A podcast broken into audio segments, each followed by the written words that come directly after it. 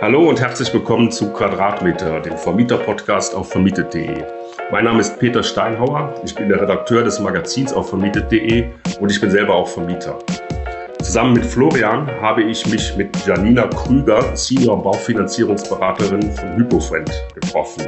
Wir wollen aus erster Hand erfahren, wie digitale Services rund um die Finanzierung von Immobilieninvestments funktionieren. Wir reden darüber, warum es gerade jetzt, wo die Rahmenbedingungen schwerer werden, Sinn macht, in Immobilien zu investieren. Wie helfen digitale Dienstleister dabei, den Immobilienerwerb nachhaltig zu finanzieren? Ja, hallo Janina. Hallo. Ja, auch Florian, dich begrüße ich auch. Du bist Hallo, wieder mal hier, freue ich mich sehr. ich sitze ja sonst alleine hier äh, und heute habe ich nochmal den Florian an meiner Seite. Äh, ja, wir haben auch äh, schon mal einen Podcast zu diesem Thema aufgenommen. Janine, du hast ihn auch gehört, ne? Genau, ich habe mich in Vorbereitung zu heute äh, auf jeden Fall mal ein bisschen eingehört. Ist ja immer schon mal ganz schön zu sehen, wie so die Grundstimmung ist, was kommen für Themen drin vor. Ja. Ja, äh, wir wollten das noch mal ein bisschen vertiefen und dann auch noch mal jemand hören äh, von der professionellen Seite und der uns da ein bisschen in dieses Thema reinnimmt. Äh, aber vielleicht sagst du zuerst mal ein bisschen zu dir. Äh, was ist so deine Aufgabe bei HypoFriend? Ja, also wie du schon gesagt hast, ich bin äh, Baufinanzierungsberaterin, ähm, das auch schon seit ziemlich vielen Jahren, habe 2013 in dem Bereich angefangen, also gehe jetzt ins, ins zehnte Jahr, habe in der Zeit alle Kundenklientel letztendlich beraten und auch in sämtlichen Finanzierungsbereichen, also sei es klassischen Kaufobjekt, sei es ähm, ein Bauprojekt, ähm, einem Kaufnummer vom Bauträger, also da in allen Bereichen ähm, in der Unterstützung. Ähm, bei Hyprofriend jetzt seit anderthalb Jahren, bin hier in der Firma viel auch für den Aufbau und für die Weiterentwicklung der Kollegen mit ähm, zuständig und unterstütze meine Kunden einfach nicht nur in der Finanzierung, sondern auch, was ist vorgelagert und nachgelagert dafür eigentlich nötig. Weil letztendlich, wenn wir da einmal draufschauen, ist ja die größte Schwierigkeit aktuell gar nicht unbedingt den Kunden zu finanzieren, sondern dass der Kunde auch das entsprechende Objekt findet, ähm, das zeitnah umsetzen kann. Und da würde ich sagen, bin ich der Mensch, der einmal da meinen Kunden an die Hand nimmt und durch das ganze Bürokratische durchführt. Ja, wir hatten in unserem ersten Podcast auch schon so darüber geredet, über die Rahmenbedingungen, die ja im Augenblick ähm, so ein bisschen schwieriger geworden sind, weil die Zinsen steigen und auch ähm, die äh, Objekte am Markt äh, kaum noch zu finden sind. Ja, jetzt kommt sogar noch der Krieg hinzu.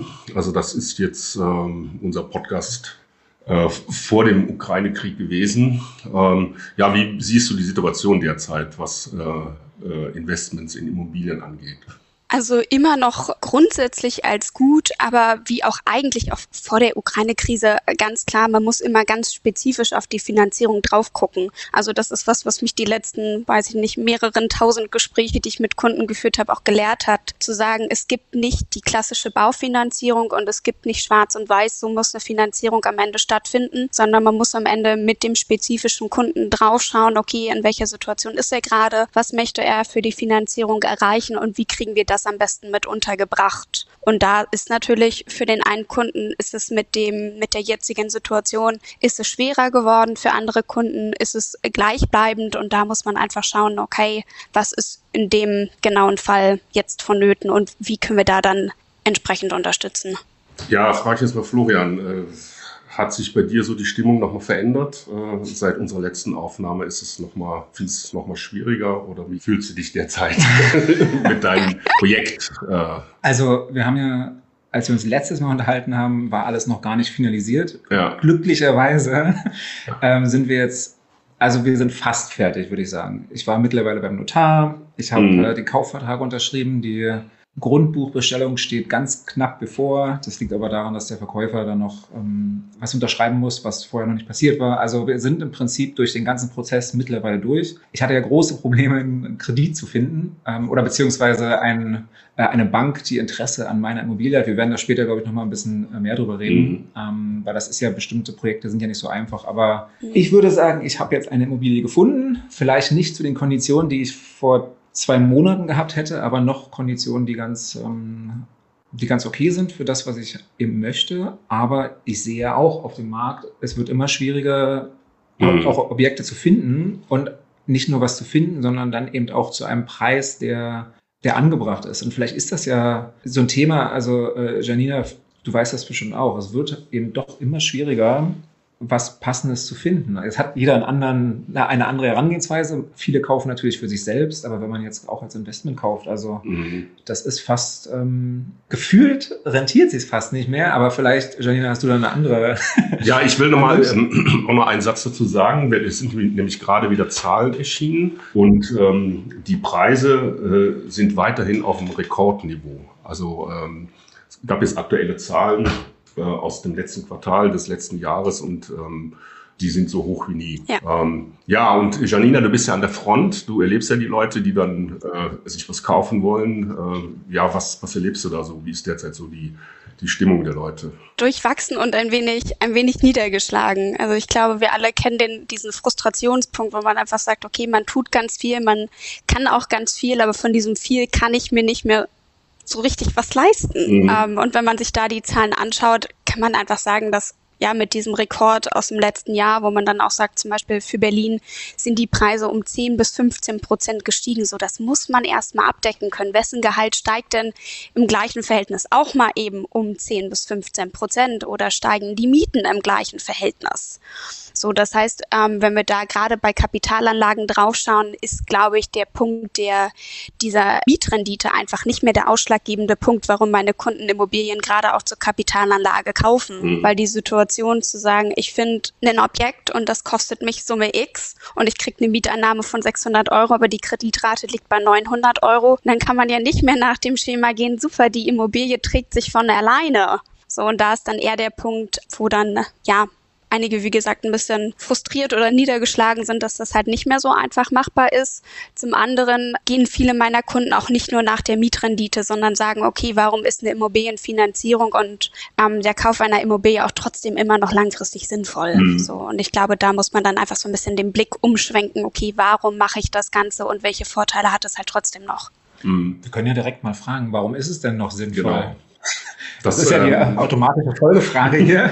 Habe ich mir auch gleich gedacht, jetzt müssen Sie fragen. Dann muss, muss sie jetzt auch sagen, warum es sinnvoll, sinnvoll ist. Ja, das, das, das, kriegen, das kriegen wir hin. ähm, ja, also ich denke so einfach dieser Punkt dieses Vermögensaufbaus. Also ich meine, wir haben ja, wir reden ja seit Jahrzehnten von dem Wort Betongold so und das hat sich ja letztendlich nicht verändert. Und viele sagen dann immer, ja, jetzt mit den steigenden Zinsen, wie verändern sich dann die Preise? Was ist, wenn die stagnieren und so? Und wenn man dann natürlich sagt, okay, ich setze den Maßstab bei einer Wertentwicklung von 11 Prozent, die einfach absolut horrend und unglaublich ist, wenn man mich immer noch fragt, dann kann ich natürlich frustriert sein. Ich kann aber auch einfach sagen, okay, ist eine Finanzierung und ein Kauf einer Immobilie nur sinnvoll, wenn die Wertsteigerung bei 10 Prozent liegt? Um Gottes Willen, nein. Wir selber gucken in der Finanzierungsberatung natürlich auch immer drauf, okay, was muss der Kunde erstmal an Investment leisten, so sei es Nebenkosten bezahlen und sowas.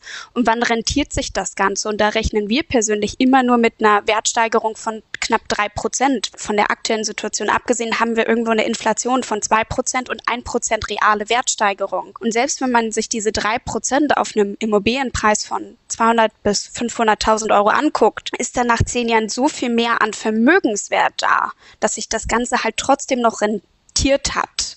So, auch wenn ich nicht jeden Monat einen positiven Cashflow dadurch ähm, generieren kann.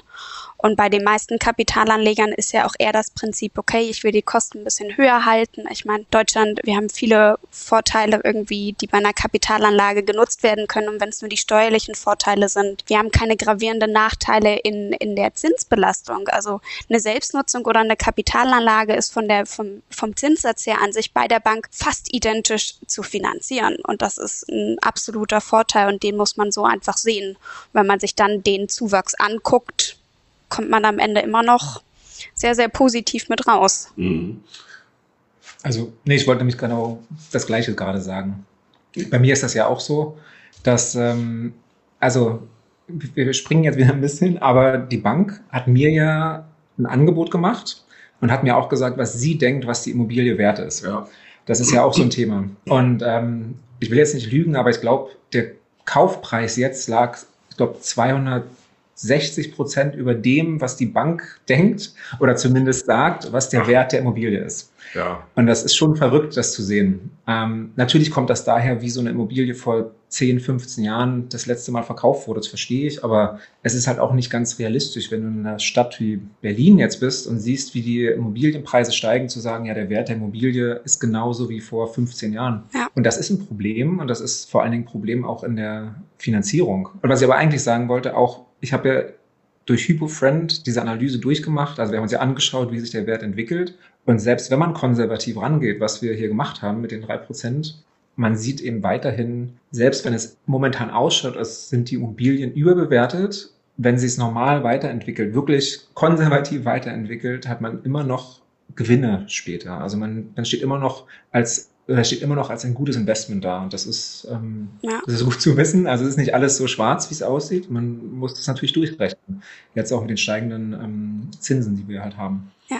Ja, was mich da interessiert jetzt auch, ähm, wie weit äh, reicht denn da die Beratungsleistung äh, äh, von, von euch ähm, bei Hypofriend? Äh, nehmt ihr auch so eine äh, Bewertung einer Immobilie vor äh, und ähm, entscheidet ihr auch auf dieser Grundlage dann, ob ihr dann diese Finanzierung ähm, macht oder nicht? Mhm. Also ich glaube, die Frage, ist die Immobilie den Kaufpreiswert, den ich bezahle, ist eine der häufigsten, die ich aktuell gestellt bekomme. Und das ist natürlich. Ja, und, und gibt ihr da Antwort drauf dem, ähm, dem Kunden? Ja, auf jeden Fall. Also ich kann, ich muss natürlich immer sagen, ich bin Bankkauffrau und Baufinanzierungsberaterin. Ich bin kein Gutachter und ich sehe die Wohnungen ja auch nur von den Exposés. Mhm. So, das heißt, kann jetzt nicht die gleiche Aussage treffen wie ein Gutachter in dem Moment, aber wir können natürlich schauen, mit wem arbeiten wir zusammen. Das heißt, an welche Bank soll das Geschäft am Ende gehen und wie betrachtet die das Ganze wieder? Ich meine, wir haben natürlich immer diese Situation Marktwert versus Objektwert. Der Marktwert ist das, was ihr dann in dem Moment, was Florian am Markt für die Immobilie bezahlt, diese 260 Prozent in dem äh, spezifischen Einzelfall. Und dann bringen wir das Ganze zur Bank und die guckt sich das natürlich auch an.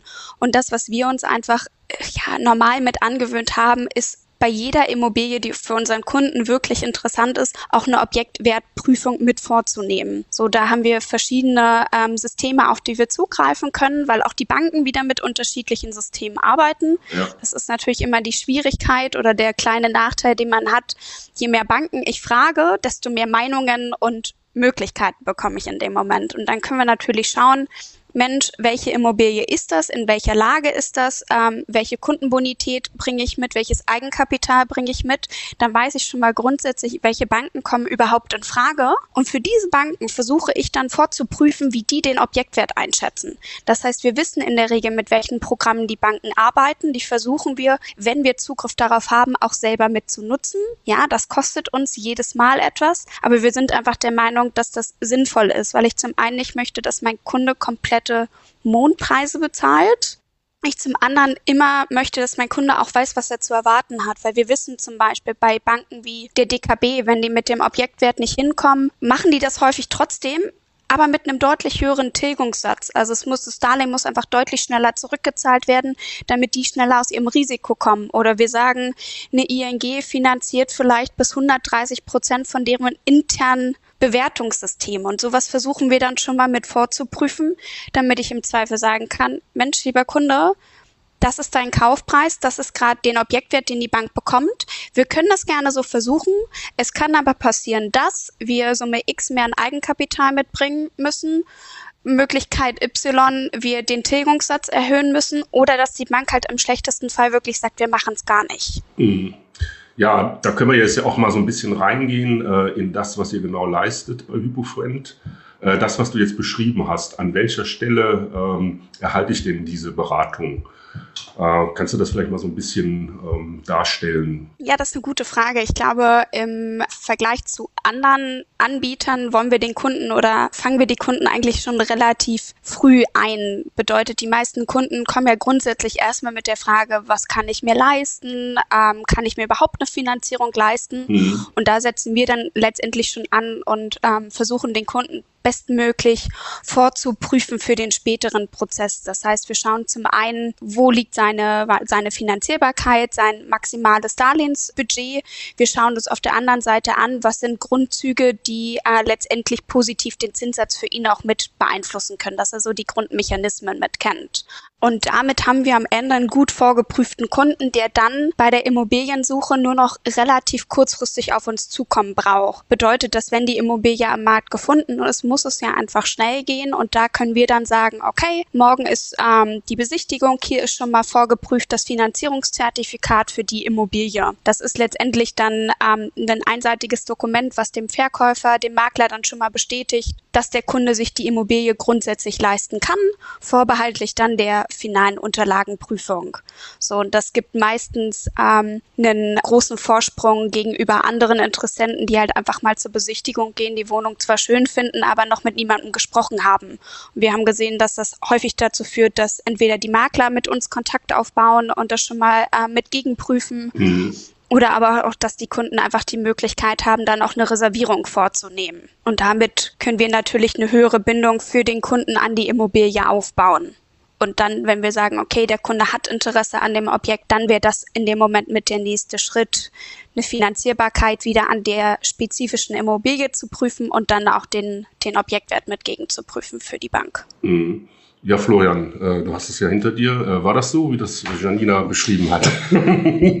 also kannst du bestätigen, dass das, äh, sie hat ja ein bisschen beschrieben, dass sie auch schneller sind als andere. Äh, findest du, das äh, ist so gewesen? Also ich muss ja dazu sagen, meine Situation war ja ein bisschen anders, weil meine Immobilie stand schon fest. Ah, ja, also gut. ich bin, ähm, bin ja zu Hypo Friend gegangen mit der Immobilie schon, mhm. also meine Wunschimmobilie, ich hatte sogar schon das Angebot, glaube ich, gemacht zu dem ja. Zeitpunkt und bin dann erst zu HippoFriend. Ähm, insofern. Mustergültig. Ja, das, das, ging, ähm, das ging tatsächlich sehr schnell. Also das fairerweise muss man das sagen. Wir sind durch diesen Prozess sehr schnell durch und ähm, hatte auch sehr schnell dann dieses Schreiben, äh, was ja ganz wichtig ist eigentlich. Und ähm, dann ging es eher an die Bank. Also bei mir hat es dann ein bisschen länger gedauert, weil jede Bank hat andere Dokumente, die sie wollen. Das mm. ist mhm. ein äh, extrem frustrierender Prozess, ehrlich mm. gesagt. Das ja. wird Janina wissen, weil man sammelt dann bestimmte Dokumente ein und dann kommt die nächste Bank und will dann das eine Beispiel, die wollten dann ein, äh, eine Blaupause von der Immobilie haben, wo man dann theoretisch äh, irgendwie nochmal zu dem Architekten gehen müsste, der dann genau diese Blaupause gibt. Also sowas hat man ja nicht einfach so rumliegen. Also mhm. in, so, in, so einer, in so einer Immobilie, die ich jetzt mir ausgesucht habe. Also mhm. das war, das war äh, interessant. Aber äh, ich wollte zumindest doch die Frage nochmal eröffnen, Herr Anjanina. Ich habe ja nun in meinem Prozess mit mehreren verschiedenen Firmen, sage ich mal, äh, mich da zusammengetan. ähm, was würdest du denn sagen, warum HypoFriend jetzt vielleicht die Wahl ist? Also was ist denn, ich habe eine Meinung, und äh, das habe ich auch, hab auch bei, bei meinem ersten Podcast genau. äh, habe ich dann erzählt. Ja, ja. Aber was würdest du dann sagen, was HypoFriend jetzt vielleicht anders macht oder besser oder was, was zeichnet euch denn aus?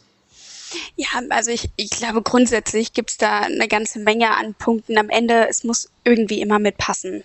So, das heißt, ähm, hier arbeiten natürlich auch einfach wieder viele tolle Menschen und tolle Berater, die einfach einen sehr, sehr guten Job machen und die einfach von A bis Z mit unterstützen. Und da fängt es damit an, dass einfach wir natürlich als ja Remote First Unternehmen halt die meisten Termine digital machen. Das heißt, du wirst wahrscheinlich auch keinen persönlichen Termin mit unserer Kollegin gehabt haben, sondern das Ganze einfach dann über einen Videocall mitzumachen. Und da kann man sagen, okay, das ist nicht mehr nicht mehr ähm, face-to-face und trotzdem irgendwie ein, ein recht privates Umfeld, weil man halt schon mal in die Wohnung oder das Haus des Beraters schauen kann. So, das heißt, man hat trotzdem eine, eine sehr nahe Bindung. Wir haben ganz andere Öffnungszeiten. Wenn ich an meine Sparkassenzeiten denke, früher, wo montags, mittwochs und freitags um 15 Uhr die Filiale geschlossen hat und ich rufe da um 16 Uhr an, dann ist halt keiner mehr da, der mir so ein Finanzierungszertifikat ausstellen kann. Und am nächsten Tag ist die Immobilie dann im Zweifel halt auch schon weg. Und für mich einer der treibenden Faktoren, ich meine, ich mache jetzt Baufinanzierung im zehnten Jahr. Ich habe acht Jahre lang für den größten Baufinanzierungsvermittler in, in Deutschland gearbeitet und kann aber sagen, dass ähm, die halt nur auf ein begrenztes Portfolio zurückgreifen. Also ich meine, selbst wenn man sagt, okay, ähm, die Banken an sich haben ja kein eins zu eins Deal mit jedem einzelnen Vermittler, sondern die meisten Banken sind auf gewisse Plattformen mit hinterlegt. Und die Plattform wiederum arbeitet dann mit uns als Vermittler zusammen oder wir mit denen, wie auch immer man das nennen möchte. Und die Plattformen haben aber zum Beispiel in der Regel nicht alle die gleichen Banken im Angebot.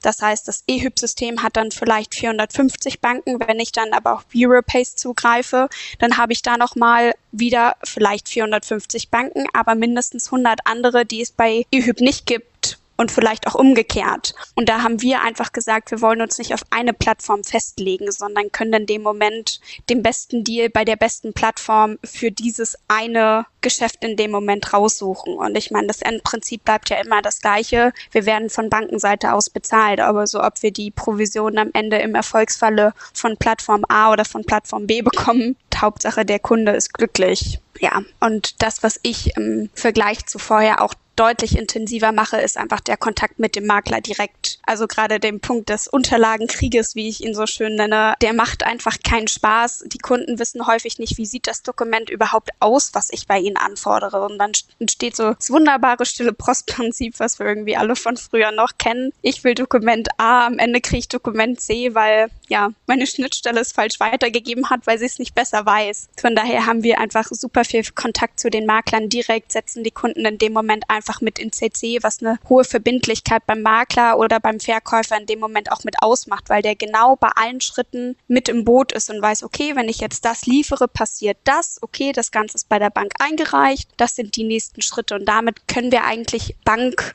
Verkäufer, Makler und Kunde in dem Moment so alle drei Parteien sehr, sehr gut unter einen Hut bekommen. Ich habe das jetzt nicht benutzt. Also ihr wart für mich nicht mit dem Makler in Kontakt, was aber okay war, weil ich den Makler schon vorher kannte. Und ähm, es ist aber praktisch, weil das ist so ein Spinnennetz, was da gewebt wird. Also du hast ja gerade selber gesagt, du hast den, du hast den Makler, dann hast du den vielleicht Hypo-Friend in dem Fall, du hast den Notar irgendwo noch sitzen, dann hast du vielleicht noch den Verkäufer in einigen Fällen, der irgendwie auch noch äh, damit natürlich zu tun haben muss, weil der muss ja irgendwann dann zum Notar. Und ähm, die Bank sowieso. Also das ist, äh, es ist nicht einfach, da mit allen gleichzeitig in Kontakt zu sein und das ist schon sehr praktisch, wenn man jemanden hat, mhm. der da hilft. Das hat gut funktioniert bei uns. Ja, ich habe noch eine Frage. Ähm, du hattest ja gesagt, äh, der beste Deal.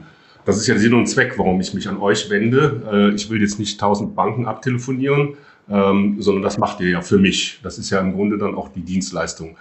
Ja, inwieweit ist es denn wirklich der beste Deal, den ich da bei euch äh, dann äh, bekomme am Ende? Ähm, Gibt es da ja eine Garantie oder ähm, kann ich davon ausgehen, dass das dann auch der Zinssatz ist, der für mich am Markt dann machbar ist? Ja, also grundsätzlich kann man definitiv davon ausgehen, dass das beste Angebot in dem Moment vorliegt. Also ich meine, wir wissen ja selber auch, dass ähm, die Kunden heutzutage vergleichen. Also ähm, da blauäugig in, in den Job zu gehen und zu sagen, Mensch, Florian wird jetzt heute von uns beraten und der geht ja eh nicht woanders hin. Das ist äh, im 21. Jahrhundert äh, ja, definitiv ja. in die eigene Tasche gelogen. Ja. Es gibt immer noch irgendwo was Besseres. genau, ich meine, wir fangen an, so bei den kleinsten Produkten schon irgendwie zu vergleichen und zu sagen, okay, wo kriege ich den Blumentopf am günstigsten online bestellt, wo, kriege ich noch irgendwelche Rabatte und dann zu sagen, ach Mensch, aber wenn es um einen Deal von mehreren hunderttausend Euro geht, dann, dann wird das schon passen, ähm, ist einfach nicht mehr, nicht mehr zeitgemäß und von daher für uns absolut normal und ich glaube, das muss man auch nutzen.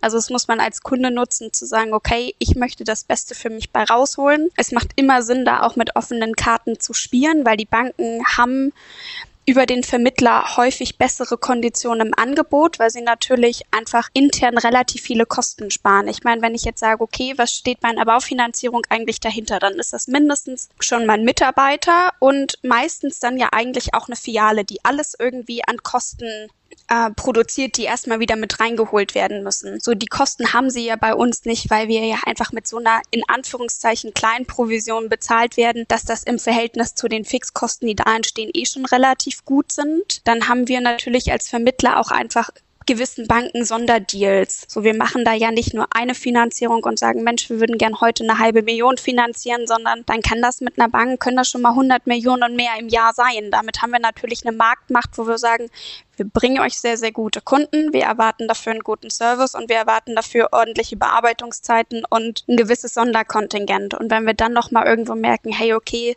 es kann irgendwo ein besseres Angebot geboten werden. Spielt das offen, lasst uns das wissen. Vielleicht kann man dann mit dem Bearbeiter einfach nochmal ins Gespräch gehen und sagen, hey, wir haben jetzt die Möglichkeit, entweder wir bleiben bei den Konditionen oder im Zweifel ist der Kunde weg. So, gearbeitet haben wir eh alle schon. Das heißt, ich sage lieber, ich verdiene an einem Fall ein bisschen weniger, aber wir verdienen etwas, als wir verdienen nichts an ganz, ganz viel. Also von daher nur die Kunden, die am Ende bei uns äh, den Abschluss machen und uns auch weiterempfehlen, weil sie das Gefühl haben, gut beraten worden zu sein und da positiv entsprechend mit rausgehen, empfehlen uns weiter. Und zufriedene Kunden ist der größte Marketingfaktor, den du, den du haben kannst. Mhm. Ja, was du da angesprochen hast, ähm, das interessiert mich auch noch. Da hatten wir auch jetzt äh, in der letzten Podcast-Folge schon drüber gesprochen. Äh, und zwar die Möglichkeit, ähm, dann nochmal nachzuverhandeln. Ähm, das hast du ja, glaube ich, auch erlebt so ein bisschen, ne? dass dann äh, dein Angebot dann nochmal besser war. Ja, äh, kannst du dazu was sagen, was da so üblich ist und was da geht noch, äh, wenn ich dann äh, da sitze, habe das Angebot vorliegen und spreche dann nochmal mit dem äh, entsprechenden Bankberater, ja. hat der dann noch Spielraum? Ich glaube, auch da wieder eine pauschale Aussage zu treffen, so geht's und das geht, ist total schwierig, weil wieder mhm. 400 Banken, 500 Antworten gefühlt dazu, ähm, dass man einfach gucken muss, wie ist die Grundsatzsituation. Jetzt sind wir natürlich aktuell in einem so stark steigenden Markt, dass dieses Nachverhandeln schwieriger geworden ist. Ja weil einfach die Bank sagt, okay, ähm, das kannst du dir vorstellen wie bei den Spritpreisen. Die steigen jeden Tag. Und wenn du dann sagst, okay, ich hätte gerne den Spritpreis von letzter Woche, guckt dich der Tankstellenwart auch an und sagt, ja, wo soll ich denn den Preis bitte herholen? Den gibt's ja gar nicht mehr. Und das gleiche ist mit der Refinanzierung. In dem Moment, wo die Bank das Ganze prüft, refinanziert sie sich ja. Und wenn sie auf diese Zahlen nicht mehr zugreifen kann, dann haben die auch nur bedingt Möglichkeiten. Das ist natürlich sowas relativ spät nach zu verhandeln in einem fallenden Zinsmarkt auf jeden Fall leichter. Da haben wir mehr, mehr Puffer, weil einfach der Einstiegspreis mittlerweile so hoch ist, dass es schwer geworden ist oder sich dazwischen vielleicht schon wieder Konditionserhöhungen stattgefunden haben. Aber am Ende würde ich die Frage immer versuchen. Also grundsätzlich gilt für mich auch das Prinzip, mehr als Nein sagen kann in dem Moment nicht passieren. Aber zu sagen, hey, liebe Bank, das Ganze ist geprüft. Ihr habt das Ganze genehmigt. Ihr habt eure Arbeit sowieso schon gemacht. Wollen wir den Kunden? Wollen wir den Kunden nicht? Bitte lasst uns gemeinsam nach einer Lösung suchen. Dann bin ich der Letzte, der nicht noch, weiß ich nicht, drei E-Mails und äh, zwei Anrufe da los wird, um zu gucken, um den Kunden zu halten. Also hm. schwieriger, aber immer, immer versuchen.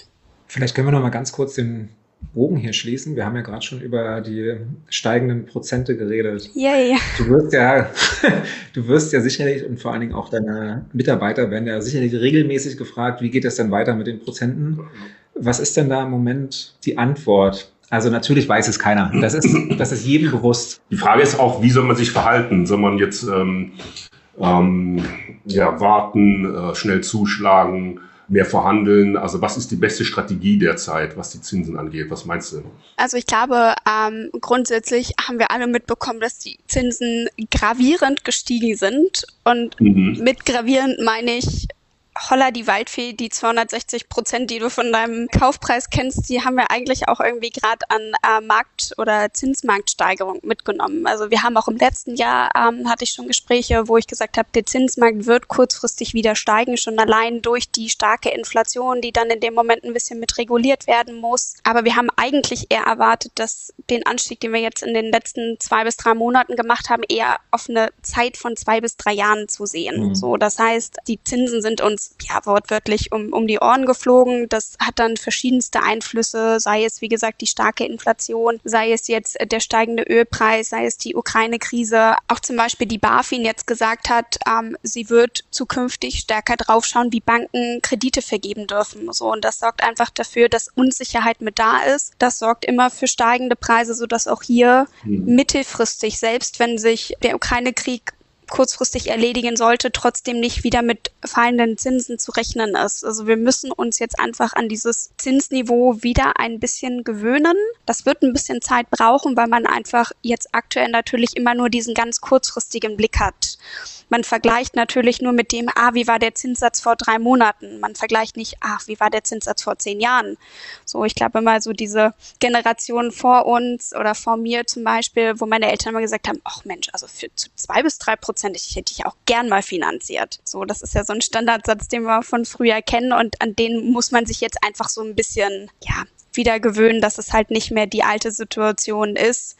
Ähm, Zinsmarkt wird, wie gesagt, kurzfristig nicht erwartenderweise sich wieder so ein bisschen akklimatisieren. Und im gleichen Zuge sehen wir aber auch nicht, dass die Nachfrage in irgendeiner Form sinkt. Also ganz häufig ist ja dann der Punkt, okay, Zinsen steigen, dann müssten ja aber die Immobilienpreise in dem Moment nachlassen. Und auch da sehen wir keinen Trend zu. Gerade Krisen sorgen dafür, dass, dass der Mensch ganz starke Wünsche ähm, bezüglich seiner Sicherheit hat und seiner Absicherung. Und eine Immobilie hat schon immer Sicherheit gegeben, weil ich in der Regel weiß, okay, was passiert kurzfristig, was passiert langfristig, was habe ich zu erwarten. Und damit ist ganz klar die Empfehlung, so schnell wie möglich was Passendes finden und finanzieren. Wobei das passende Finden, ja, wie gesagt, die größere Herausforderung an der Stelle ist. Ja, dann nochmal konkret. Soll ich äh, jetzt äh, längere Laufzeiten wählen? Soll ich ähm, höhere Tilgungsraten äh, ähm, wählen? Also was ist da so das beste Rezept? Ja, mein Lieblingssatz. Es gibt keine, es gibt keine Pauschalregelung. ähm, aber man, man kann natürlich sich Gott, wenn das so leicht wäre, dann könnte den Job ja auch jeder machen und am Ende der Computer. Aber nein, man muss natürlich immer individuell draufschauen. Aber es ist natürlich auch wichtig zu wissen, okay, wie sieht es langfristig aus? Ich meine, ähm, wir werden jetzt von Bankenseite aus beim Objektwert relativ stark darauf gestoßen, dass wir da ein Augenmerk drauf legen. Und ehemals mit der Finanzkrise ist schon, sind so ein paar Unsicherheiten aufgekommen. Und wir sind in Deutschland sehr, sehr sicherheitsorientiert, was Finanzierungen angeht. 2016 kam dann zum Beispiel noch die äh, Wohnimmobilienkreditrichtlinie äh, zum Tragen, die gesagt hat, okay, liebe Banken, ihr habt einen gewissen Spielraum, in dem ihr Finanzierungen abdecken könnt. Das heißt, eine Finanzierung kann nicht nur kurzfristig geprüft werden, sondern die Bank muss sich auch immer anschauen, welches Anschlussfinanzierungsrisiko gibt es denn nach hinten raus auch. Also wenn nach 10 oder 15 Jahren die Zinsbindung ausläuft, ist noch Summe X übrig. Was passiert, wenn der Zinssatz wieder bei 5, 6 Prozent liegt? Und das ist auch was, was die Bank sich im letzten Jahr schon angeschaut hat, als die Zinsen noch deutlich günstiger waren, so dass man auch da einfach immer schauen muss, okay, wie hoch ist mein Risiko nach 10 Jahren oder nach 15 Jahren? Kann ich mir meine Anschlussfinanzierung noch leisten oder sollte ich dann lieber entsprechend ein bisschen gegensteuern? Und das sind die Punkte, die man sich dann wirklich im Einzelfall auch mit der Immobilie anschauen muss. Wie viel Kapital habe ich überhaupt da, um sie vielleicht noch on top zur Miete zu bezahlen? Weil wir hatten ja auch schon festgestellt, die meisten Kapitalanlagen tragen sich ja leider nicht mehr von alleine. Und wenn man dann die Punkte mit reinnimmt, denke ich, findet man da immer eine gute Lösung. Und die Lösung kann eine höhere Tilgung sein, die Lösung kann alternative Anlagen sein, weil auch bei einer Kapitalanlage sagt man ja eigentlich möglichst nicht so schnell zurückbezahlen, weil die Tilgung, die ja bezahlt man ja einfach nur ab, aber den Zinssatz ist ja eigentlich das, was ich steuerlich geltend machen kann. Mhm. Das heißt, ähm, wir ähm, beschäftigen uns auch firmenintern viel mit alternativen Anlagen. Also die meisten, ich würde mal sagen, so eine klassisch deutsche Beratung läuft ja meistens eher ab mit maximaler Eigenkapitaleinsatz, um das geringste Zinsniveau zu erreichen. Und davon wollen wir uns lösen und einfach zu sagen und zu prüfen, wo arbeitet das Geld für den Kunden am besten. Gerade im letzten Jahr, wo wir dann Zinssätze von ein bis maximal anderthalb Prozent gesehen haben. Warum soll ich ein Darlehen da zurücktilgen, wenn ich, weiß ich nicht, in ETFs oder in Aktien investieren kann und einfach sage, okay, da habe ich einen Schnitt von sechs bis äh, acht Prozent, den ich da zurückbekomme. Das ist im Verhältnis arbeitet das Geld da am Aktienmarkt für mich besser als ähm, in, der, in der hohen Tilgung. Und genau da einfach eine gute Waage zu finden, zu sagen, okay, wo arbeitet das Geld gut, wo habe ich ein überschaubares Risiko, dass das nach hinten raus natürlich nicht ähm, komplett um die Ohren fliegt, aber auch da hat die Bank einen ganz großen Blick drauf. Ähm, und dann zu entscheiden, was da für einen selbst in der Situation die beste Möglichkeit ist. Florian, was machst du? Ich bin jetzt erstmal sprachlos. Ich habe ja meine äh, Immobilie und meine Finanzierung mehr oder weniger durch. Ich werde wahrscheinlich erstmal keine weitere Immobilie kaufen.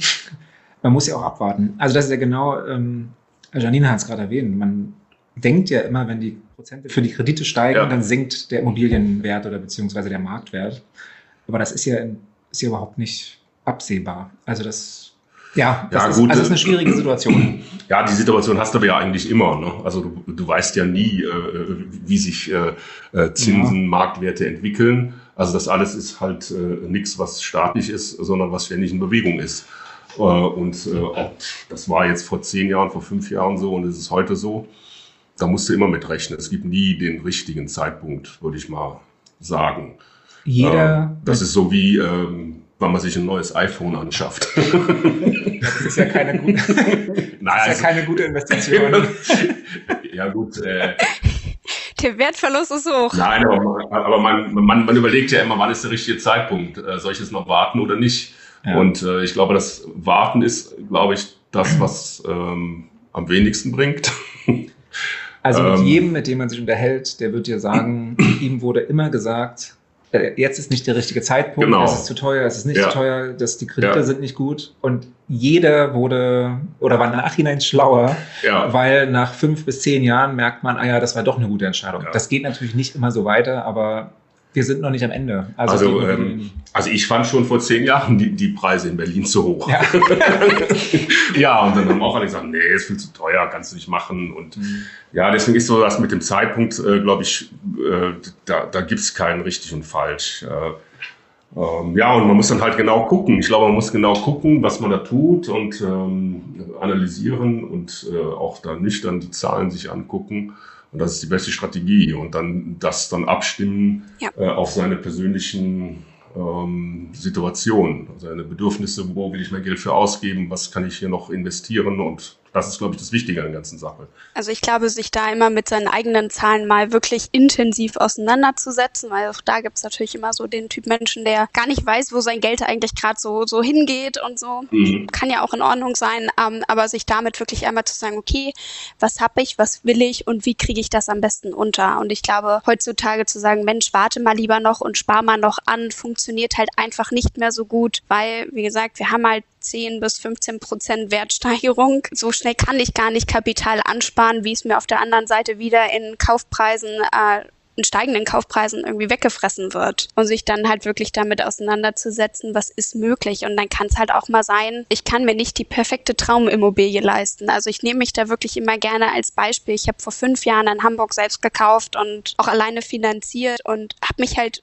oder konnte mir definitiv nicht die 1A-Lagen und auch nicht die 1B-Lagen leisten. So, das heißt, ich habe meine persönliche Traumwohnung gekauft in einer nicht so schönen Ecke von Hamburg, kann aber trotzdem sagen, ich spare halt die Miete, die ich irgendwie nicht mehr habe. Ich habe zu noch deutlich geringeren Kaufpreisen irgendwie das Ganze erwerben können, wo ich sage, okay, heutzutage, wenn ich mir das angucke, will ich mir nur an den Kopf fassen und kann im Nachhinein sagen, ja, war die absolut richtige Entscheidung, weil wenn hier so 50 Prozent Wertsteigerungen mitgenommen wurden, dann denke ich immer, ja, das kann doch nicht sein. So, und dann guckt man bei ImmoScout rein und merkt, okay, doch, doch, doch, ist schon, ist schon richtig. Und wenn man jetzt heute ansetzt, wird auch da die Tendenz weitergehen. Wie gesagt, vielleicht nicht mit den 10 bis 15 Prozent, aber wie Florian auch gemerkt hat, selbst mit diesen konservativen 3 Prozent merkt man am Ende immer noch, man hat, einen, man hat einen guten Deal geschossen und dann kann man ja auch zu einem späteren Zeitpunkt entscheiden, was will ich damit machen? Will ich eine Immobilie halten? Will ich sie verkaufen aus irgendwelchen Gründen? Oder ja auch dieses klassische Prinzip einfach dieser Hebelwirkung zu sagen, ich nehme eine Immobilie, die ich schon habe, die steigt im Wert, ich nutze sie als Zusatzsicherheit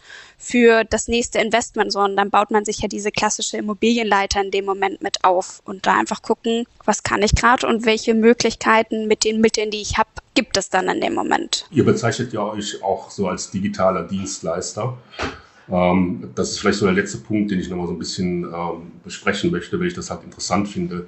Also ich finde halt da nochmal so ein bisschen so reinzugehen, was sich dadurch verändert hat, also so durch die Digitalisierung dieser ganzen, äh, des ganzen Beratungsprozesses oder äh, überhaupt des ganzen Finanzierungsprozesses. Aber vielleicht kannst du da nochmal so zwei, drei Sätze zu sagen, wie sich da die Baufinanzierung auch ähm, verändert hat. Äh, das finde ich halt nochmal einen interessanten Punkt. Ja, da hat auf jeden Fall ganz, ganz viel Veränderung stattgefunden. Also wenn ich überlege, wie wir 2013 beraten haben, da gab es noch keinen Videocall. Ähm, da wurde alles äh, per Post von A nach B geschickt. Also der Drucker war unser bester Freund und wenn die ING die Finanzierung, Finanzierungskondition erhöht hat, dann haben wir da bis abends um 22 Uhr gesessen und mussten erst die Akte ausdrucken und dann durch das Faxgerät schicken. Also wirklich, wenn ich überlege, dass ich vor ein paar Jahren ja. noch Akten per Fax eingereicht habe, komme ich mir extrem alt vor. Das ist so der Punkt. Aber es ist natürlich deutlich schnelllebiger geworden. Also zum einen die, die Verfügbarkeit der Immobilien ist deutlich schnelllebiger geworden. Die Erreichbarkeit für uns, also wie, wie häufig ich heutzutage Kontakt mit Kunden pro Tag habe, steigt exponentiell an. Teilweise könnte man es schon fast als Chat bezeichnen und dann ist wieder der Moment, wo man einfach zum Telefon greifen muss, um das auf einem kürzeren Dienstwege zu machen. Aber es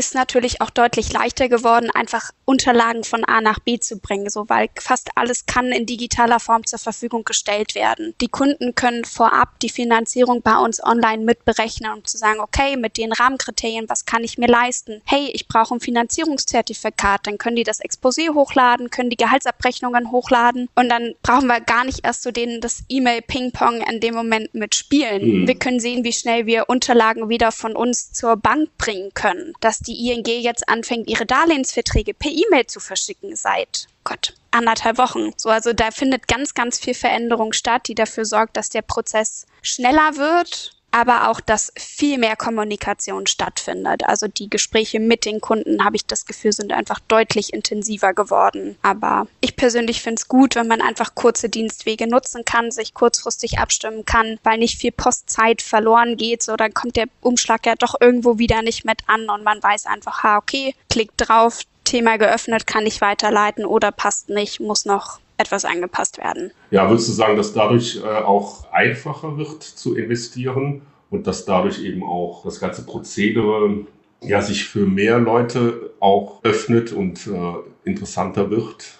Also ich denke mal, früher so investieren in Immobilien, ja, das war sowas äh, ja, für Leute, die so Geld hatten und das irgendwo parken mussten. Und äh, ich glaube, das hat sich auch ein bisschen verändert halt, dass es heute irgendwie äh, da ganz andere, auch jüngere Leute äh, investieren. Und das hat, glaube ich, auch was damit zu tun, dass die Prozesse sich verändert haben. Man sitzt ja nicht mehr da äh, äh in so einem Zimmer mit so einem Typen mit Krawatte, ja. ähm, der einen mit ernstem Blick anguckt, ob man eben auch äh, seine Finanzen in Ordnung hat und nicht so viel Geld verpulvert. Und ähm, da ist auch ein ganz anderes Klima entstanden. Ja. Äh, ja, was auch mehr Leuten es ermöglicht, äh, überhaupt äh, Vermögen aufzubauen. Es geht ja nicht nur darum, irgendwie Geld zu verdienen, sondern auch äh, Sicherheit zu erlangen äh, fürs ja. Alter und auch ein bisschen Vermögen, äh, was man eventuell dann auch, wenn die Kinder in der Ausbildung sind oder was weiß ich. Also es sind ja ganz viele Gründe, die dafür sprechen, dann zu investieren.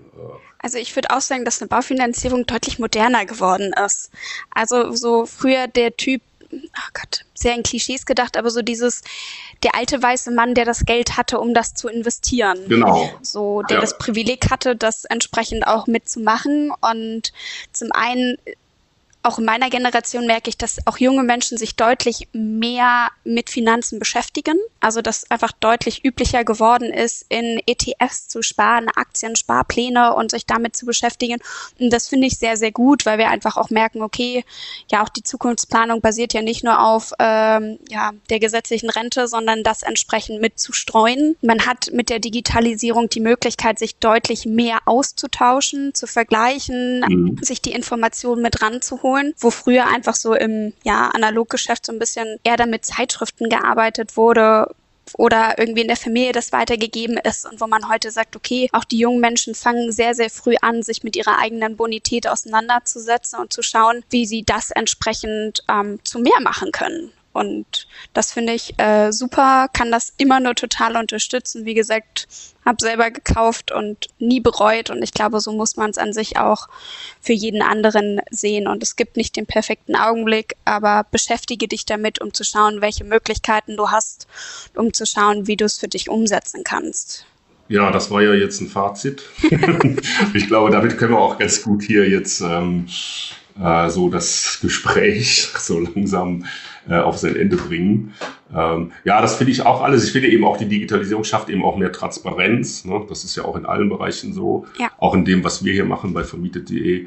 Also es beschleunigt die Prozesse, ähm, schafft mehr Transparenz und äh, auch mehr Zugang für viel mehr Leute, dadurch, dass es halt offener ist und da nicht mehr ja. in diesen Zimmern in der Filiale bei dem älteren Herrn stattfindet. Absolut. Florian, hast du noch was, was du wissen musst? Ich muss nichts mehr wissen. Ich glaube, wir haben, es war, es war auf jeden Fall interessant, das auch mal aus der Perspektive zu sehen. Ja. Also ich habe ja nur mit, also nur in Anführungszeichen, ähm, einer äh, Beraterin ganz normal bei Hypofriend gesprochen, aber das jetzt auch nochmal von dir zu hören und auch wo sich der Markt eventuell hin entwickelt, ist immer sehr spannend und danke auf jeden Fall dafür. Ja, ich bedanke mich auch. Ich glaube, es war ein ganz guter Einblick, noch so ein bisschen Hintergrund so. Ähm, also was so eine Plattform wie Hypofriend da äh, leistet, wie es da so funktioniert und äh, was so ein Berater oder so eine Beraterin wie du äh, da alles dann auch noch mir bietet an Services und an, an Informationen und an persönlicher, ich finde ja das Persönliche auch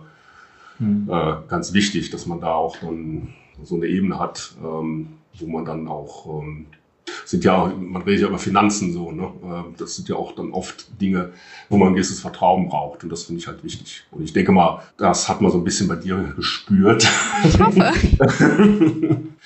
dass das funktioniert. Nein, also sehe ich, sehe ich ähnlich. Es ist schön, irgendwie das voranzutreiben und bei manchen dann so den privaten Sektor voranzutreiben, bei dem nächsten irgendwie einfach den Vermögensaufbau mit zu fördern. Und ich versuche solche Sachen auch immer offen mit ja zu spielen, zu sagen, was habe ich selber für Erfahrungen gemacht. Deswegen erzähle ich gerne, okay, was habe ich persönlich in der Vergangenheit gemacht, weil ich merke, meine Kunden machen sich in so einem Beratungsgespräch halt wirklich einmal nackig.